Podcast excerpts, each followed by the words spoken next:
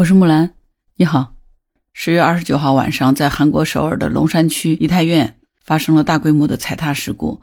截止到现在来说呢，已经有一百五十一人死亡，其中十九名是外国人，这当中还包含四名中国公民。这真是一个非常惨痛的事故啊！因为我的节目是日更嘛，所以其实我每天都会关注各种各样的新闻热点或者一些事件。昨天晚上刚发生这个事故的时候，我第一时间就关注了这个新闻，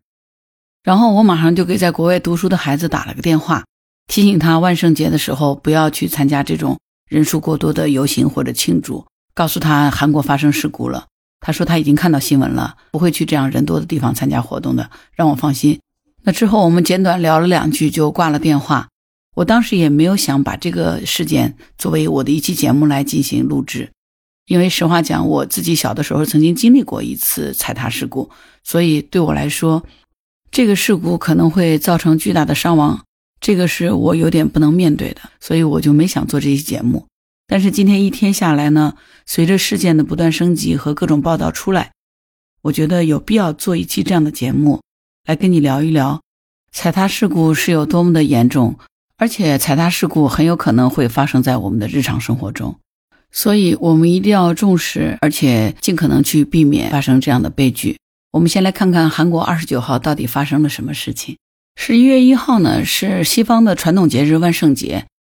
根据万圣节的传统呢，很多小孩子会扮成各种各样的小鬼怪，然后挨家挨户的讨糖果，以示庆祝。所以，这是一个挺热闹的节日。而韩国的这个梨泰院呢，是一个著名的商圈。附近有快捷方便的地铁六号线，也是一个著名的、拥有异域风情的观光区。万圣节的活动很热闹，结果就没想到发生了这么严重的踩踏事故，造成了这么重大的伤亡。我在网上去搜寻了一些消息，很多亲历目击者他们回顾的这个惊魂一夜的状态，其中有一个人说：“他说我一出酒吧，面对的就是一排尸体。”这是在中新网上看到的消息，是留学生刘某说的第一句话。他说。因为有喜欢的说唱歌手在梨泰院酒吧公演，所以他是去看公演的。二十九号晚上就到了梨泰院的一个酒吧。他回忆说呢，踩踏事故发生的时候，酒吧里人声很嘈杂，而且网络很差，所以一开始他也不知道外面发生了什么。大概在三十号凌晨两点左右，当他走到外面的时候，看到地上有一排盖着布的人，当时他受到了极大的心理冲击，直到现在他还是心有余悸的。另外一个目击者王某呢，是在得知了梨泰院会举行万圣节庆典活动以后呢，抱着去热闹一下的心情就到了现场。他说，他是在二十九号晚上八点钟左右进入的梨泰院街道，先是短暂的进行了和其他的 cosplay 人物的照片拍摄，然后呢，他就到了新闻视频里出现的那个拥挤的地方。他回忆说，一开始呢，并没有非常的拥挤，还是能够正常的行走的。他拉着他的两个朋友并排的走，但是慢慢的就变得非常拥挤了，堵在了一个拐角处的前方。大概堵了五六分钟左右的时候，他就感觉到剧烈的挤压感了。但是呢，他身后有五六个韩国的男生，可能是不想被堵在这儿，他就听到他们说商量着要一起往前挤。他所处的这个位置就在那几个男生的前面，所以呢，他被挤压的非常难受，甚至有那么一瞬间觉得真的是难以呼吸的。尤其是到了现在，在事故发生的这个下坡拐角处，那里是最为激烈的一个地方。这个王某说，他曾经多次被绊倒，脚底下也多次踩到了不明的物体和其他人的脚。好在是他拉着他的朋友，两个人顺利的挤出去了。回忆当天晚上的情况，他仍然是心有余悸的。他说，他被挤在中间，最真实的感受就是呼吸很困难，他甚至于感受到心脏有那么一点点疼痛。而另外一位目击者江某说：“再晚一步，他可能就身处在危险之中了。”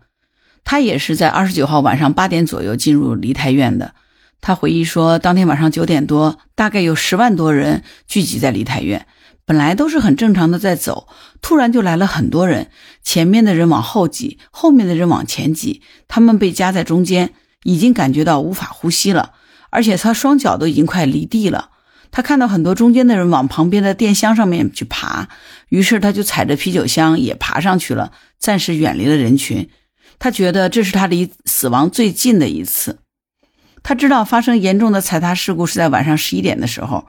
发生事故以后，梨泰院就开启了交通管制和人员管制，但是人群依然是没有被疏散，看热闹的人群非常多。他最大的感受就是在这种人挤人的情况下，个人的素质是非常重要的，因为有些人不惜拿自己的身体去压制别人推动前行。他非常感叹，他说：“现在万幸的是，他昨天能够提前一步被挤出人群回到了家，如果再晚一点点，可能他也身处在危险当中了。”知乎上有一个叫虎哥的博主，他是那天晚上在梨泰院二十三号街的一家饭店里吃饭，亲眼目睹了人潮从有序到无序的惨叫一片，至今都无法平复心情，所以他在知乎上就发了一个帖子，详细的描述了那天晚上他的经历。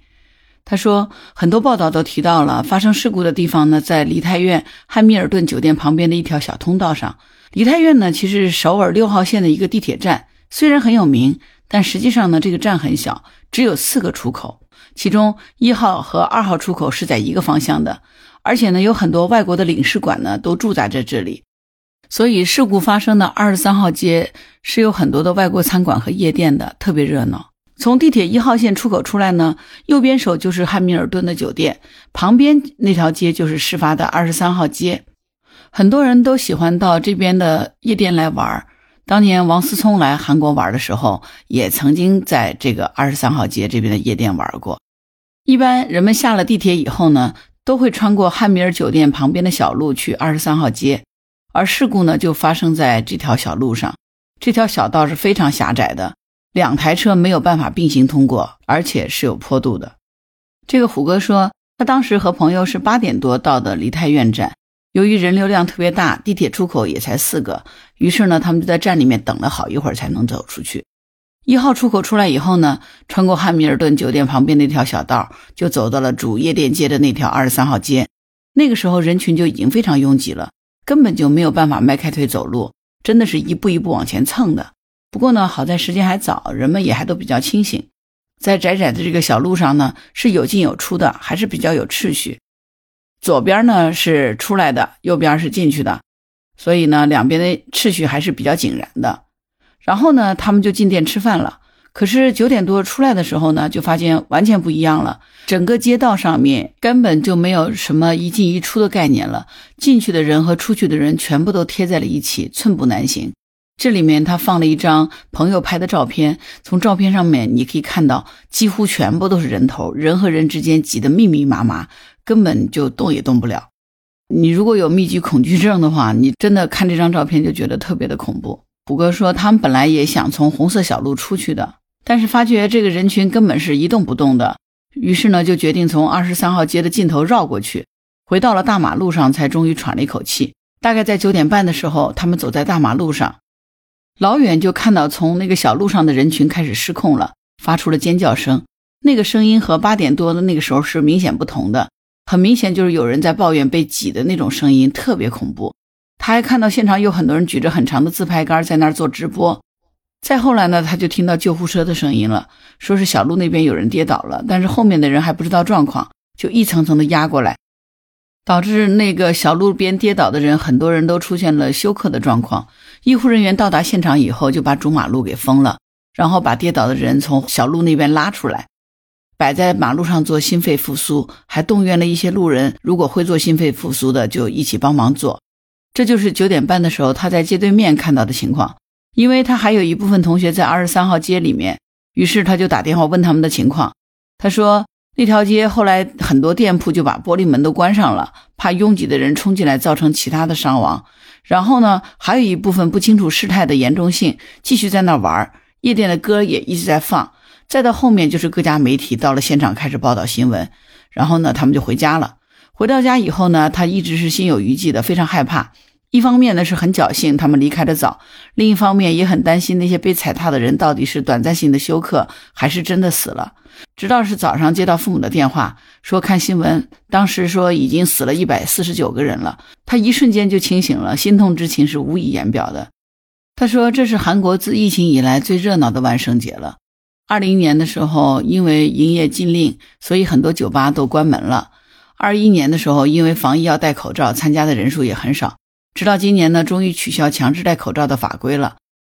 很多年轻人都是早早准备了全套服装，只等着这一天。实际上，他们昨天晚上去的时候呢，也感受到那些小孩子真的是很用心，从假发到服装到道具，真的是很有创意，也很逼真，很有看头的。他说他在网上看到很多人说风凉话，说什么过洋节凑热闹，活该出事之类的。但是呢，实际上，如果你真的在现场看到过那些年轻人热情又有趣的样子，又看到他们被拥挤的人群挤到无法呼吸的样子，真的，你除了悲痛就是悲痛了。而且呢，踩踏事故大多是发生在音乐会或者是节日活动这种大型集会上了，而愿意来参加这些活动的人呢，往往是那些爱热闹和爱参与的年轻人。他们大多数人都是提前好多天就准备好了道具，想好了当天要穿什么衣服、化什么妆。可能没有人会想到，他们精心的装扮会是自己生前最后的模样。这个博主说，他在韩国已经生活了九年，从本科到研究生到参加工作。又经历三次总统换人和没完没了的疫情，这次梨泰院的踩踏事件可以说是继2014年世越号沉船事件以后伤亡规模最惨痛的事故。那在这里呢，他说不谈国籍与国家情绪，他看到的只是一个鲜活又热诚的生命，在百忙的学业或者是工作当中抽身过了一个万圣节，却再也没能够回家。我们总是以为来日方长，其实却是世事无常。希望生者平安，逝者安息。希望每一个流离失所的灵魂都能够有归宿，也希望大家在国外都能够注意保护好自己。希望一切都安好。然后在这个帖子下面就有一个跟帖，他是一个警察，他说他已经记不清参加过多少次安保了。他说只要在天津当过基层警察的，肯定是去过球场当保卫。客场的球迷是单独在一个区域的，而且这个区域周边至少有五十个保安。不同区域的人是不能乱窜的，也不能从别的区域的门进出。每个区域的警察负责自己的两三个区域，警察不允许离开岗位。警察要提前一个多小时到岗，而且是要人全离开了以后才能最后走的。他说他已经记不清楚参加过多少次安保了。他们所做的所有的努力，就是为了防止踩踏事故的发生。大型活动基本上都是这样子的，踩踏事故是非常正常，而且是非常容易出现的。人口密度高的区域是很容易发生这样的事故。这些年我们都没有发生这种事情，其实是无数人默默付出的结果。而韩国这次出现事儿，就是政府的问题，因为政府的这个安全措施没有做到位。个人在数万人的浪潮当中是没有任何作用的，人性在这个时候还不如本能有用。所以作为大型活动呢，必须是要有预案的，这就是血的教训。这个网友留言说。逝者安息，只想说一句：希望韩国政府能够进行追责，重视此事，不要重蹈覆辙。这是一个专业的警察基于他自己的个人职责和经历提出的非常专业而中肯的建议了，真的说的特别好。其实除了这些大型的聚集场所、球场、演唱会，包括这种现场的狂欢活动，还有很多地方都是容易发生踩踏事故的，比如在校园里面，放学的时候或者中间课间操的时候。学生在楼梯上拥挤上下，也是极易发生踩踏事故的。我为什么这样说呢？就是因为我自己在读中学的时候，曾经经历过这样的一次踩踏事故。万幸的是，当时没有人员的伤亡，但是这件事是深深的记忆在我的脑海里。每当想起这件事儿，我都会忍不住的恐惧，总是万幸自己逃过了一劫。那天晚上我记得特别清楚，我们是放了晚自习，学校走廊的灯光是比较昏暗的。我当时是跟着人流往前走，我们那个教学楼有五层，我从三楼走下来，结果不知道为什么人就越来越挤了。我已经到了一楼，再走出来就可以走到室外了。不知道为什么在那个地方突然人就停住了，然后就感觉到后面不断的有同学在推挤，我前面有两个同学就倒了，我不由自主的也倒了下去，然后身后的同学就一层层感觉压上来了，我当时已经动弹不得了，书包也给挤掉了。当时是非常害怕，我们很多同学都开始尖叫哭泣，但是感觉上面还有男生在那边大声的吼：“走啊走啊，赶快推啊！怎么回事？”就是有一些调皮捣蛋的男生就在那边不停的拥挤。就在这个关头，我感觉自己已经慢慢被挤压到胸口，已经透不过气的时候，这时候就听到我们年级组的那个李老师大声的叫骂，然后训斥那些学生，要求他们都退回去。然后大概过了可能一两分钟。感觉人是一层层的往回退了，我才抽身出来。我记得当时自己真的是连滚带爬的冲出了一楼，然后我站在操场那个位置，大概站了有十几分钟，放声大哭，哭了好一会儿，我才回家。然后一路上都感觉到惊魂未定，总觉得自己真的离死神太近了。从此以后，我人多的地方就再也不敢去了。每次放学的时候，我一定会等到全班同学都走的差不多，只剩一两个同学了。我才会收拾书包离开。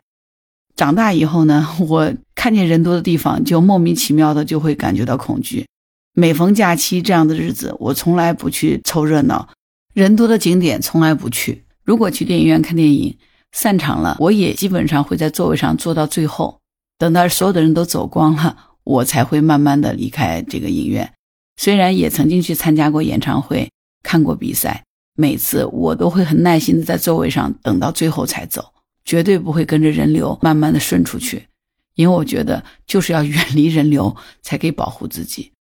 所以呢，如果你在听我的节目，我以自己的亲身经历呢，想跟你说，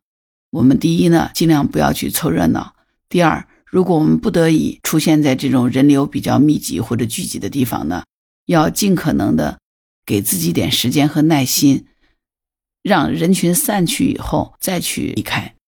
不知道你有没有发现，我们国人有的时候就有这样的一个心态，任何事情都很着急，不管是排队呀，还是做其他的事情，总是忍不住想第一时间站出来往前拥挤着走。其实大可不必。如果我们不得已也要去面临人潮汹涌的这种状态，那么稍微静一静，等到人群散去以后，我们再动身离开，哪怕晚几分钟离开。其实也不会有什么太大的问题。相比较生命而言，那延迟几分钟真的不算什么。你说是不是？如果你有孩子在上学，希望你也能够告诉你的孩子，放学或者是课间操的时候，真的不需要这么着急的去拥挤，给自己留点余地，不要在人潮汹涌当中去在楼梯上挤或者是打闹，因为一旦有一个人摔倒，真的就是踩踏事故发生的第一步了。今天这个节目其实话题非常沉重，希望逝者安息，希望生者安好，希望我们一切都平安。如果你有什么感想，欢迎给我留言。如果你喜欢我的节目，欢迎点赞、订阅“当户之”栏目。如果喜欢木兰，也可以加入木兰之家，请到那个人人都能发绿色朋友圈的平台，输入“木兰”的全拼下划线七八九，就可以找到我了。好了，今天就聊到这里，我是木兰，拜拜。